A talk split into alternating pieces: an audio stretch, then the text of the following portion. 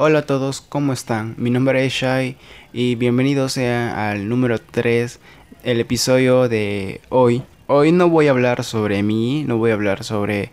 Eh, gran parte no va a ser un episodio tan feliz que digamos, pero es necesario, es un episodio bastante necesario la verdad, yo creo. Y bueno, hoy me toca dar espacio a nuestros héroes, esos héroes que trabajan incontables horas combatiendo el desborde del coronavirus, esos héroes que deciden dar su tiempo, que podrían estar pasando con sus familias, deciden dar tiempo, parte de su tiempo a salvar vidas. Y quiero comenzar diciendo que hay caídos, sí.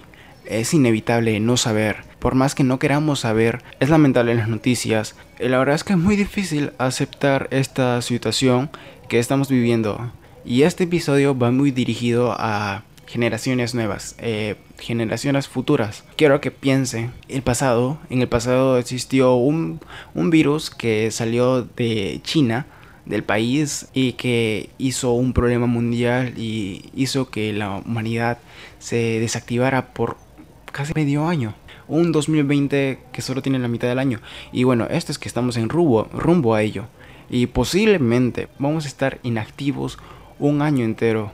Allá afuera hay personas con hambre, hay personas que viven del día a día. Y esas personas justamente están pidiendo ayuda a sus gobiernos. Pero para los gobiernos es muy difícil abarcar a toda una población porque simplemente hay una gran tasa de corrupción y mucho en Latinoamérica.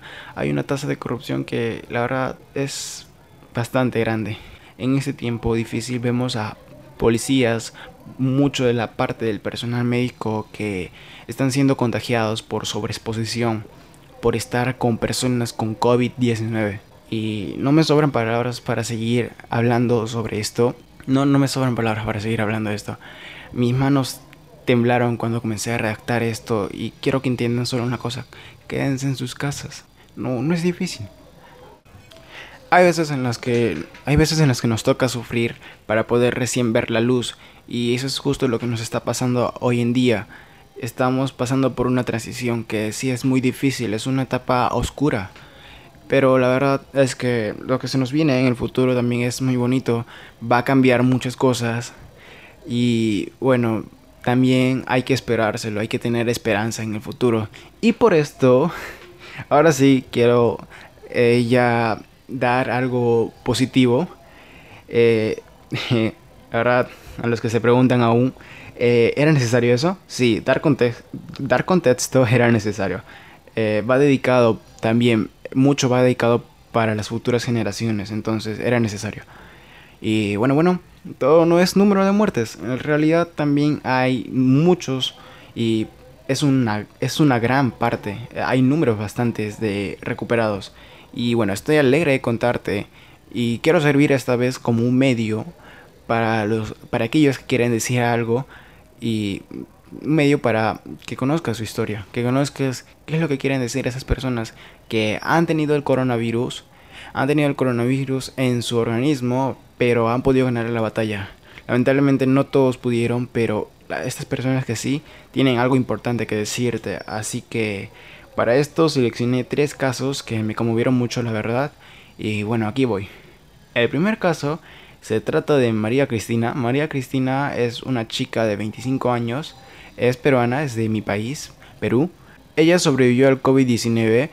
María se había contagiado durante su último viaje internacional y bueno, pues ella ya se encuentra estable en su casa y quiere darnos un mensaje de esperanza. Nos dice que nos quedemos en casa, que como nos unimos en un mundial, como estamos todos juntos y somos una sola fuerza y una gran fuerza, igual que sea en esta, que nos unamos y que nos quedemos en casa, apoyemos a, a las autoridades.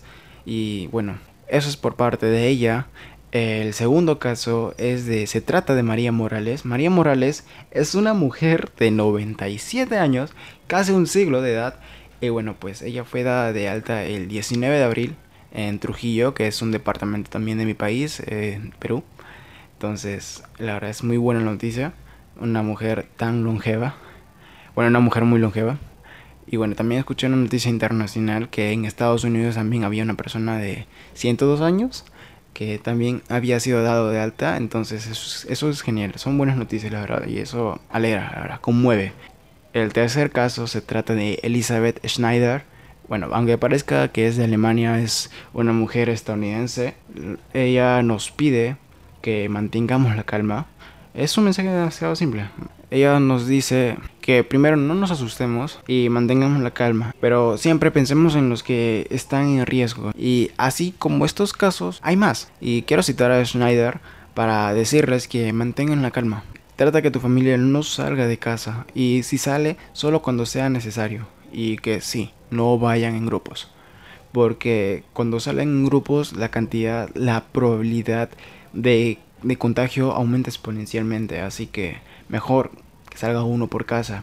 Y bueno, ya sabes, no te asustes por lo que está pasando. No se asusten, en serio.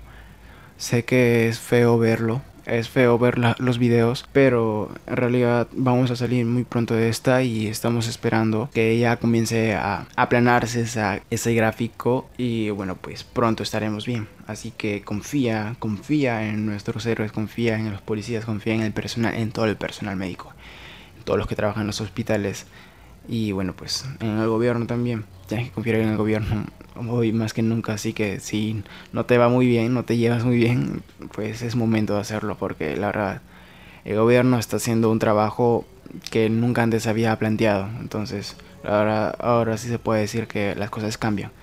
Y pues esto es todo por hoy, les dejo, les quiero dejar con ese mensaje que la única clave para poder superar cualquier cosa es la calma.